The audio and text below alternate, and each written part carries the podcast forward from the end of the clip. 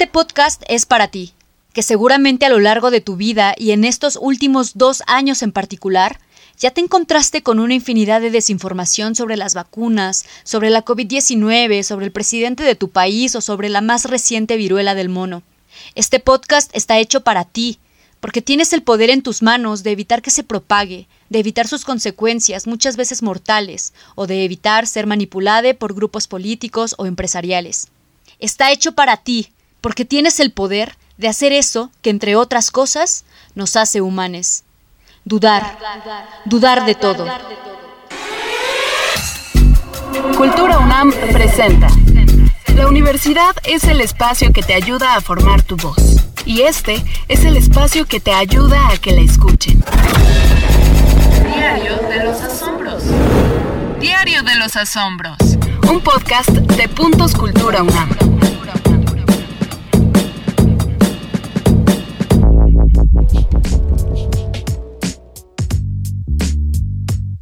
Bienvenido al Diario de los Asombros de Cultura UNAM. En el episodio anterior, reflexionamos con Diana e Ingrid sobre la infodemia, qué tipos existen, cuáles son sus causas y qué consecuencias tuvo en las personas durante la pandemia por COVID-19. Platicamos con dos verificadoras de datos, Siboney Flores, de Animal Político, en esos momentos en los que sentimos mucho miedo, en los que tenemos incertidumbre, es cuando dices, bueno, pero tengo como 10 preguntas y tú solo me estás contestando 3, ¿no? ¿Qué hay de las otras 7? Con Cindy García, de Verificado MX.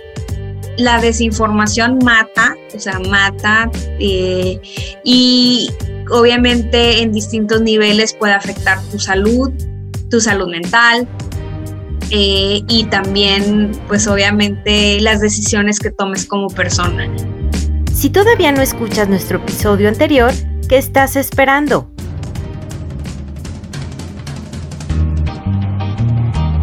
¿Cuál crees que sea el sector poblacional que más desinformación comparte? Eh, ¿Jóvenes, adultos, gente mayor o quién has visto más? Sí, bueno, yo lo he notado más con mis tías, mis papás y así, que ven algo y dicen, ay, mira esto, es cierto. Y yo como, hay que investigar porque tal vez no es cierto. Un informe de chequeado explica que generalmente a los adultos mayores y a quienes cuentan con menores niveles de educación les resulta más difícil separar las declaraciones objetivas de las opiniones y también se les dificulta más identificar las fuentes de los artículos en particular. A pesar de ello, todos podemos caer en desinformación sin siquiera darnos cuenta. El simple hecho de navegar por Internet y o usar redes sociales nos vuelve un nodo potencial para propagar la desinformación. Mi nombre es Daniela Yolitzi Pérez Juárez y tengo 20 años. Yo soy Aileen Pérez Juárez, tengo 24, casi 25 años. Daniela y Aileen son dos jóvenes que nos comparten sus reflexiones en torno a la desinformación, porque las juventudes, al ser quienes más tiempo pasan en el mar de Internet, también han aprendido a surfear. Las equivocadamente llamadas noticias falsas o en inglés fake news es una de las expresiones más problemáticas de la infodemia, que como ya definimos, es esa cantidad excesiva de información que dificulta a las personas discernir entre la que es correcta y la que no, provocando sensaciones de angustia, pánico y dificultad en la toma de decisiones. Una de las causas de la infodemia es el rápido desarrollo del Internet y los dispositivos tecnológicos, pero de ninguna manera pretendemos mostrar solo ese rostro. Existe un fenómeno localizado en la raíz de todas las consecuencias mencionadas en nuestro capítulo anterior, y reconocerlo como tal nos trazará el camino hacia las soluciones. Nos referimos al analfabetismo digital. En primera instancia, el analfabetismo digital significa no tener el conocimiento técnico suficiente para utilizar los dispositivos móviles, sus herramientas, programas y navegación por Internet, pero va más allá. Sobre todo se refiere a la falta de herramientas intelectuales lo que nos obstaculiza desarrollar nuestro pensamiento crítico frente al vasto mar de información de Internet, dejándonos influir por nuestros prejuicios, aquella información previa, generalmente equivocada o distorsionada, acerca de algo que no se conoce o se conoce parcialmente. lo que concebimos como sentido común, por ejemplo, los conocimientos sociales no cuestionados que se presentan como verdaderos, y nuestros sesgos humanos.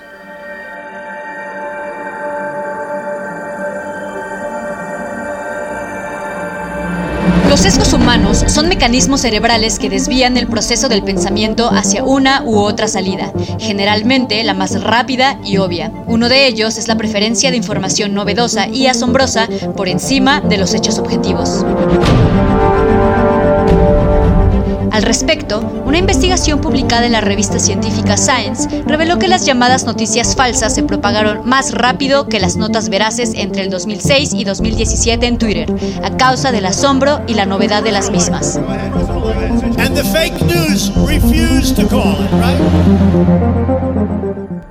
Pero este solo es uno de varios sesgos más. El sesgo de confirmación o por razonamiento motivado es la búsqueda y selección de información que refuerce o esté de acuerdo con nuestras creencias previas, ignorando, evitando o censurando aquello que las contradiga. Mm, pareciera que estos tres sesgos mencionados, la novedad, el peso emocional y el razonamiento motivado, fueron analizados perfectamente bien por los creadores de las redes sociales como Facebook, Twitter, Instagram y TikTok, ya que sus algoritmos o sistemas computarizados de instrucciones para el procesamiento de datos de los, les y las usuarias han convertido las redes sociales en cámaras de eco.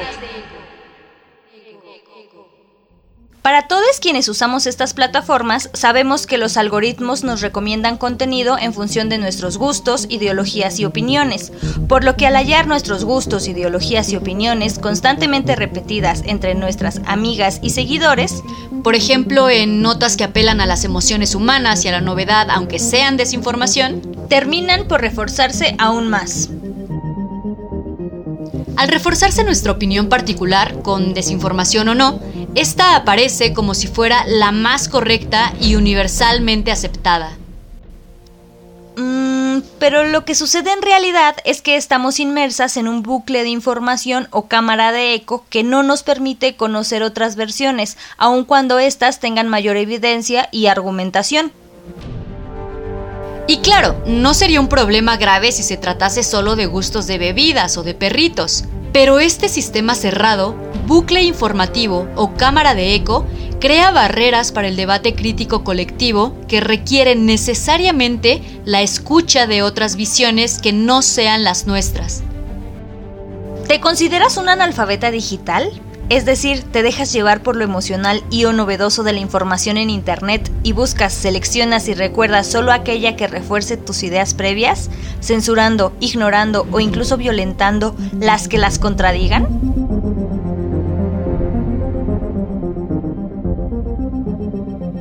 Desde el capítulo anterior hemos caminado por un sendero que partió de las definiciones, causas y consecuencias de la desinformación. Ahora es momento de caminar hacia un terreno fértil donde las soluciones sean faro y las acciones un camino de esperanza para hacer frente a estas problemáticas. Un lugar donde la alfabetización digital, la verificación de hechos y datos, tú y yo tengamos acción.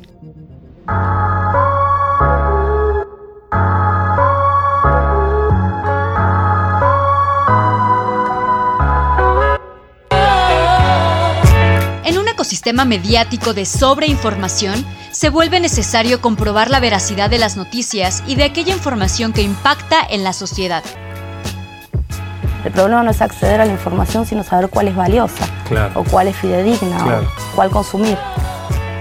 Mencionó Laura Sommer, de quien hablaremos en breve, en una entrevista para el canal televisivo Infobae Argentina. Esta oportunidad de comprobar la veracidad de la información ha sido tomada por el periodismo, específicamente el de verificación de datos y hechos, donde se te invita a reflexionar y a llegar a tus propias conclusiones. Básicamente lo que supone no es que la gente que nos sigue o que nos lee nos crea, es como una especie de nuevo contrato de lectura, sino que eh, tenga abiertos todos los datos y todas las fuentes que utilizamos y pueda llegar o a la misma conclusión que nosotros o a contrastar nuestra información con sus propias ideas, razonamientos o posiciones. ¿De qué nos habla Laura Sommer y qué tiene que ver con nosotros?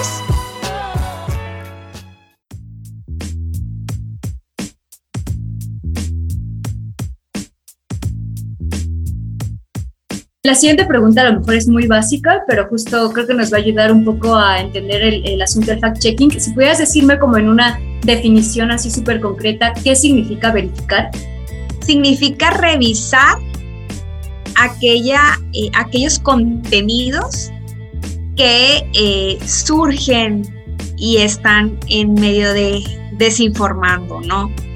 Se puede verificar cualquier cosa, cualquier contenido periodístico, cualquier imagen, cualquier lugar. Revisar con el objetivo de saber si es cierto o es falso. Sí, o sea, tú lo revisas con la idea de saber si es cierto, si es falso o para qué estás haciendo decir, si es cierto, nada más que decir sobre este dato. O decir, si es cierto este dato, pero está siendo usado engañosamente o es parcialmente cierto porque el resto no. Aunque más adelante Siboney nos explicó que no hay blancos ni negros en la revisión de datos, sino una serie de matices en los que podemos encontrar y definir la desinformación. O sea, puede ser falso, parcialmente falso, sacado de contexto, manipulado, ¿no? O sea, hay varias categorías que manejamos justo para decir, no todo es blanco y negro, pero esto está mal, es engañoso en cierto momento, ¿no? Y tú debes de saber por qué. Cindy García, por ejemplo, junto con sus colegas en Verificado MX, verifica o revisa contenido que es de interés público o viral. Ya que es preferible no darle mayor auge a la desinformación que no se ha replicado considerablemente. Y de ahí eh, es como ya empezamos a ver si hay una fuente original, si podemos contar con esta fuente original, si podemos contrastarla con otras fuentes, eh, tanto oficiales como alternativas, es decir, eh, aquellas fuentes que están en eh, pues reportes y de gobierno, estadísticas gubernamentales y también las, los análisis de estudios científicos o de organizaciones civiles. En una definición más académica, la verificación de hechos es una evaluación metódica y sistemática de las afirmaciones de actores políticos e información que puede impactar en la opinión pública, con el objetivo de conocer si lo dicho concuerda o no con los hechos y los datos disponibles. La pandemia de coronavirus y el desarrollo de una vacuna han desatado una ola de rumores. Aquí te contamos y desmentimos algunos de los más populares. En esta oportunidad desmentimos la desinformación frente al tema. Empezamos. En otros temas, pongan atención, es falso el nuevo brote de Nipah, un virus más letal que el COVID-19. Uno de nuestros capítulos anteriores estuvo dedicado a desmentir la falsa relación entre las vacunas y el autismo, la homosexualidad, la esterilización y hasta la descabellada idea de supuestos microchips implantados por medio de las jeringas. Durante la pandemia, medios a nivel nacional e internacional verificaron la desinformación que se propagó sobre el virus, las decisiones gubernamentales y sobre las vacunas, entre otros temas de interés social. En la pandemia, obviamente, eh, esta desinformación disparó porque es algo que impactaba en la salud de todas las personas y pues era, era algo alarmante y es por eso que también pues, nos decidimos unir verificadores para contrarrestar este tipo de información en materia de salud. A partir de distintas técnicas, el fact-checking intenta dar a la sociedad más elementos para comprender la realidad que habita y hacer un análisis crítico de la información que recibe objetivos profundamente arraigados con la alfabetización digital. Comunicador Mario Kaplun, basado en la pedagogía de la liberación del anarquista Paulo Freire, lo que el sujeto educando necesita no es solo ni tantos datos e informaciones cuanto instrumentos para pensar. Su mayor carencia, pues, no está tanto en los datos y nociones que ignora, sino en los condicionamientos de su raciocinio no ejercitado que lo reducen solo a lo que es capaz de percibir en su entorno inmediato, en lo contingente. De esta manera, con la alfabetización digital y la verificación, la sociedad puede tomar decisiones más conscientes, al tiempo que es menos influenciable a intentos de manipulación por parte de grupos políticos, empresariales u otras organizaciones.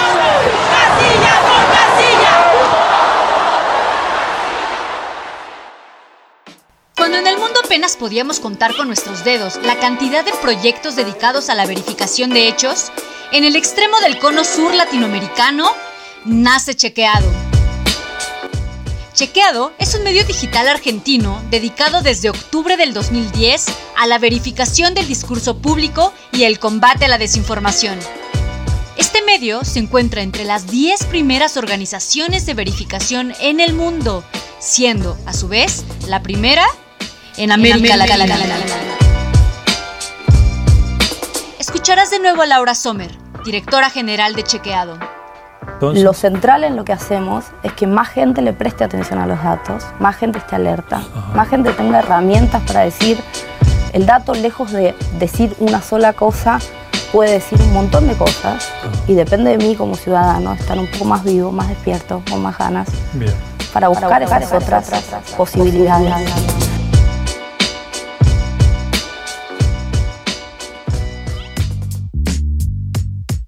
Como podrás ver, el fact-checking es algo relativamente nuevo y que poco a poco se ha insertado en las redacciones de América Latina. Para el 2016 ya se tenía un registro de alrededor de 100 iniciativas de verificación en el mundo, de acuerdo con Duke Reporters Lab, un centro de investigación periodística centrada en la verificación de hechos. Tras la consolidación de Chequeado, no tardaron en aparecer iniciativas similares en otras regiones del continente. La mayoría de los casos fueron temporales, ligados a procesos electorales. Surge, por ejemplo, el polígrafo del diario chileno El Mercurio en 2013. Rete al candidato del semanario costarricense El Financiero, también en 2013. El Observador de Honduras. Y detector de mentiras del portal colombiano La Silla Vacía, entre otros.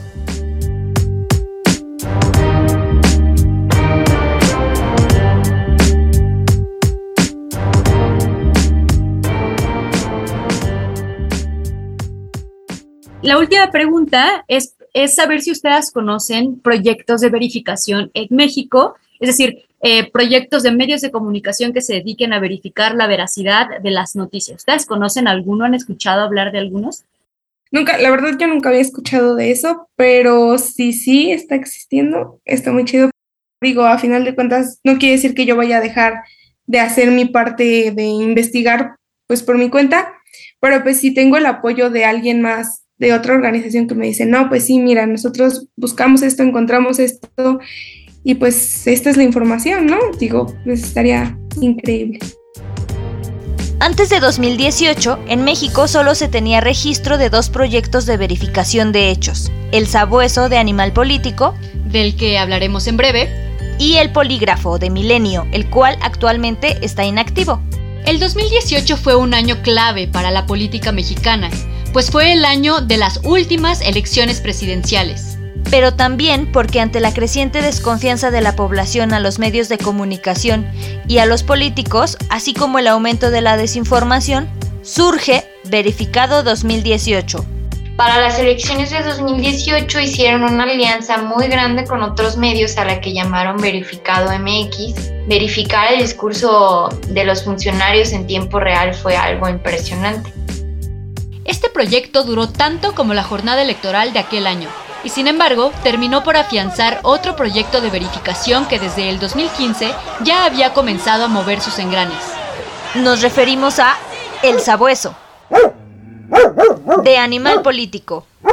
El sabueso surge de la necesidad de verificar el discurso presidencial eh, pertenece obviamente a Animal Político, que es un medio de la Ciudad de México, que recursos financieros y un largo etcétera. Y obviamente derechos humanos, ¿no?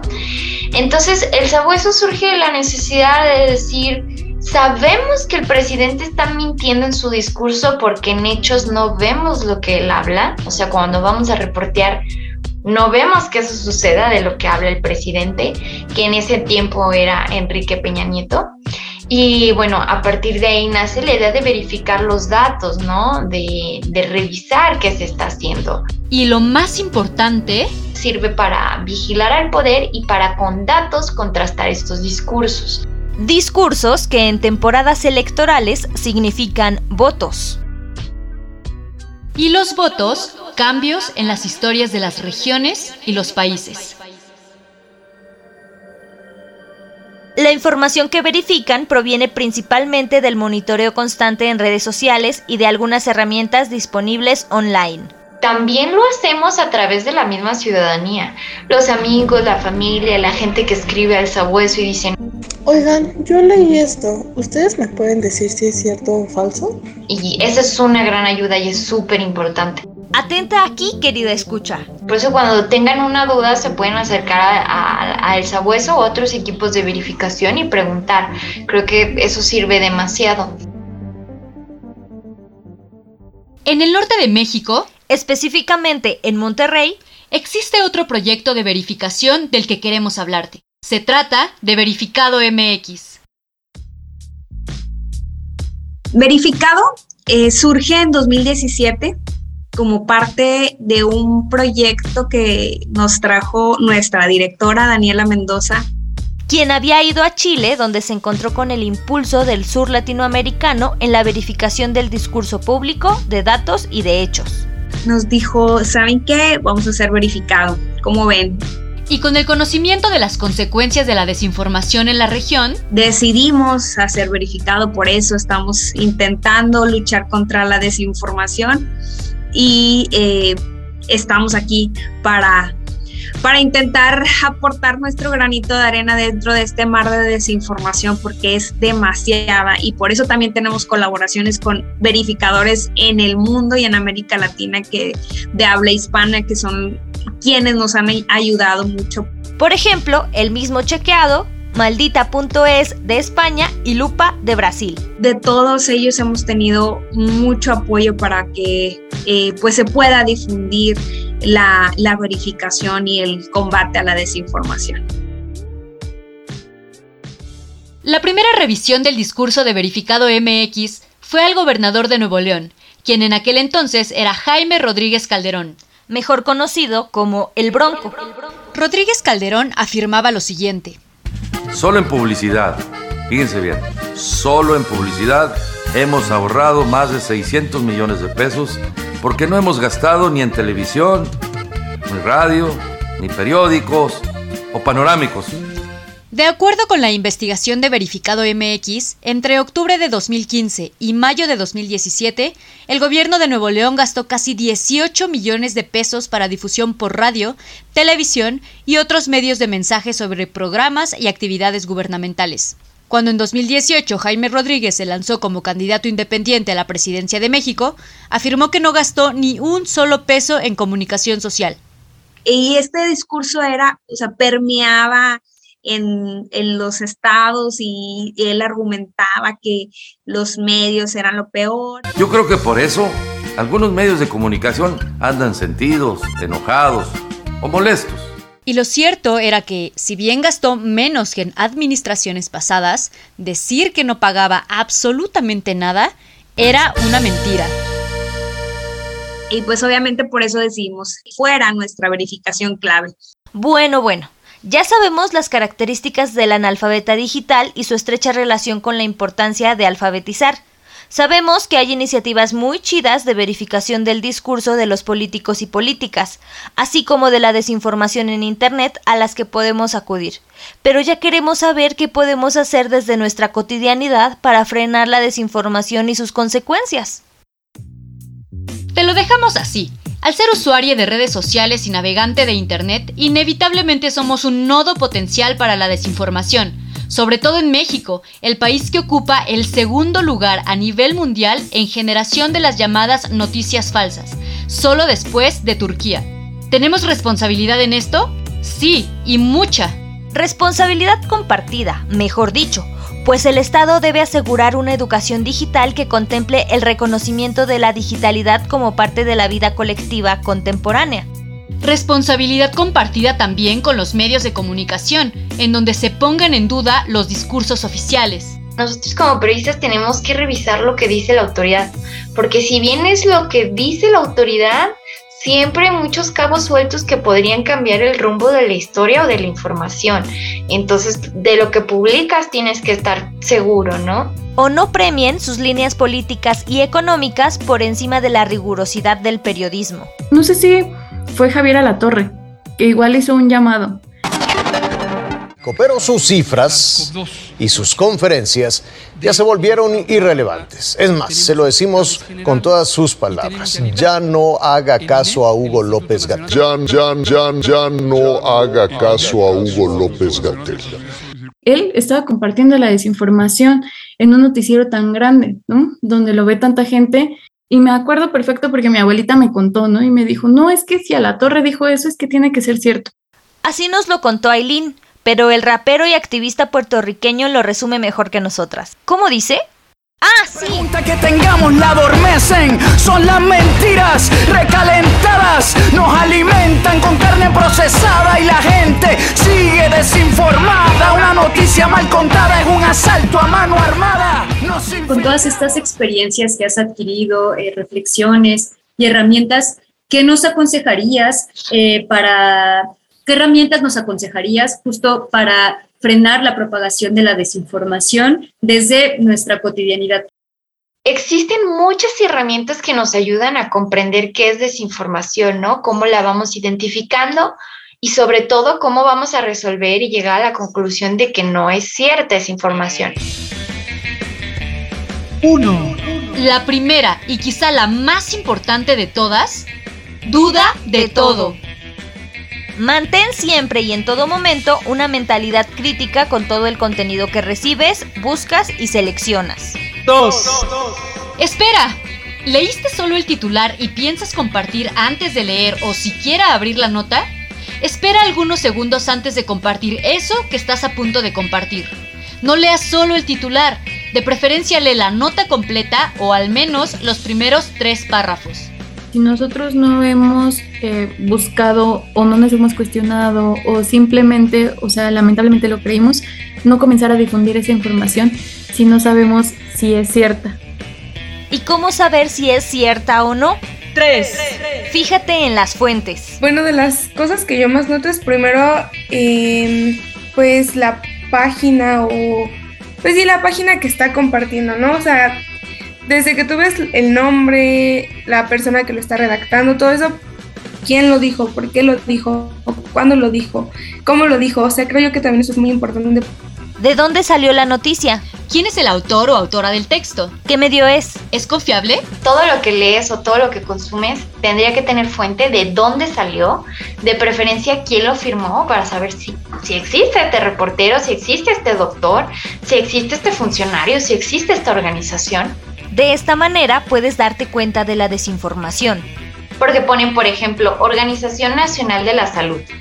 Pues no hay una Organización Nacional de la Salud, pero tú lo lees y suena muy rimbombante y dices, ah, ok, ¿no? O luego, por ejemplo, ponen nombres de funcionarios, médicos, académicos y los googleas y no existen.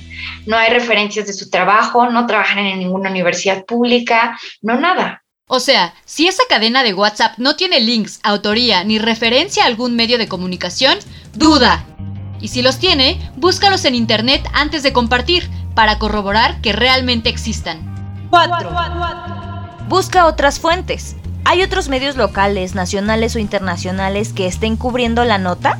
Si no está en diarios locales o en diarios nacionales, o sea, si tú lees algo en una cadena de WhatsApp y no está, probablemente sea desinformación. Precisamente como ya estamos dudando de todo, podemos em, tratar de buscar otras, em, otro tipo de información que a lo mejor no sea esa específicamente que leímos en un principio. Aquí un consejo. Busca el titular en Internet. Si es confiable, es probable que otros medios lo hayan reproducido. Si es falsa, puede que algunos sitios de verificación de datos lo hayan desmentido. 5. Revisa las pruebas, evidencias, datos y contexto que ofrece la misma nota. Otra de las preguntas que, por ejemplo, como periodistas hacemos o que me gusta decir siempre es, Eh, y entonces, ¿cómo esta persona sabe lo que sabe? O sea, ¿cómo lo sabe? ¿Cómo supo que al tomar este medicamento te vas a aliviar de COVID? ¿Cómo lo sabes? ¿Está explicado en la nota? Mm, no, pues no me lo explica. Entonces, ¿para qué lo compartes? Las noticias creíbles muestran datos, estadísticas, entrevistas a personas expertas y testimonios. ¿Qué pruebas o evidencias muestra esa nota para afirmar lo que afirma? ¿Son suficientes para creer o necesitas indagar más? Y al respecto de los datos, hay notas que sin evidencias presentadas o poco confiables hacen uso excesivo de emojis, signos de admiración o adjetivos calificativos del tipo... Son una bola de corruptos, son una bola de rateros, son una bola de farsantes, mafiosos y embusteros. O con uso excesivo de halagos hacia alguna figura pública o política. Cuidado, muy probablemente sea desinformación o incluso propaganda. 6. Evalúa tus propios sesgos. Casi, casi de la mayoría de las cosas que compartimos o que y los estudios dicen es casi lo que compartimos es que eh, se define o está afín a nuestras emociones. Esperar un tiempo para decir, sabes que mis emociones están influyendo para que yo pueda replicar o compartir esta información. Esta noticia además confirma alguna convicción que ya tenías. Recuerda que las redes sociales, al crear cámaras de eco, sugieren notas que coinciden con tus hábitos de búsqueda existentes, tus intereses y tus opiniones. ¡Rompe con eso! Es importante que desarrolles el hábito de dudar de tus propios pensamientos. Que podrían ser prejuicios o vicios ideológicos. Aileen nos recomienda que no sé, o sea, en los círculos en los que nos desenvolvemos, pues incitarnos entre todas, todos, todes, pues a, cuestionarnos, ¿no? No creer o no dar por hecho ciertas situaciones. Y así como es importante buscar otras fuentes, también lo es para los argumentos y perspectivas diversas, y no solo buscar y seleccionar aquellas que vayan de acuerdo a tus creencias. Porque al final, como mencionaba, si no investigamos si nos quedamos con una sola fuente, solamente vamos a saber una parte de lo que está sucediendo. 7. Comprueba la autenticidad de los videos e imágenes. Las imágenes que ves en las redes sociales podrían estar editadas o manipuladas, o simplemente fueron usadas en un contexto engañoso. Usa herramientas digitales para verificar una imagen o video. Te recomendamos las siguientes. Invid. INVID. Comprueba la autenticidad de un video para saber si no ha sido manipulado. Google Reverse. Google Reverse. Ah, así se escribe. El cual comprueba dónde o cuándo ha aparecido cierta imagen, ya que puede que la nota hable de cierta región, pero la imagen presentada sea de otro lugar u otro año. Bot or not. B-O-T-O-R-N-O-T. Vote or not. Se escribe B-O-T-O-R-N-O-T. Comprueba la actividad de una cuenta de Twitter para ver si esta es o no un bot. Los bots son programas informáticos que suelen ser usados para posicionar mensajes o influir en debates, muchas veces con desinformación. Entra a la página maldita punto es diagonal herramientas guion de guion verificación diagonal donde encontrarás una caja de más herramientas digitales para que tú mismo puedas verificar las noticias, imágenes y videos que recibes. 8. Utiliza sitios de verificación de hechos. Entendemos muy bien que la mexicana promedio no tiene tanto tiempo o a veces otro tipo de conocimiento necesario para poder realizar los pasos anteriores. A esas personas les decimos que siempre pueden pedir ayuda a proyectos de verificación para saber si esa noticia que encontraron es cierta o no. En México puedes acudir a El Sabueso de Animal Político o Verificado MX. De esta misma manera les encuentras en redes sociales. También puedes revisar la lista que la Fundación Gabo compartió sobre los 100 proyectos de verificación en el mundo. Vienen clasificados por países. La encuentras si escribes en el buscador de Internet más de 100 sitios para verificar desinformación sobre el COVID-19. 9. Duda de todo. Venga de donde venga la información. Ya dijimos eso, ¿no? Sí, pero ahora con este fragmento de una canción muy poco conocida pero bellísima de Julieta Venegas. Aprendí a querer, esa duda en mis huesos está desde hace tanto tiempo. Es parte de estar vivo y latiendo corazón.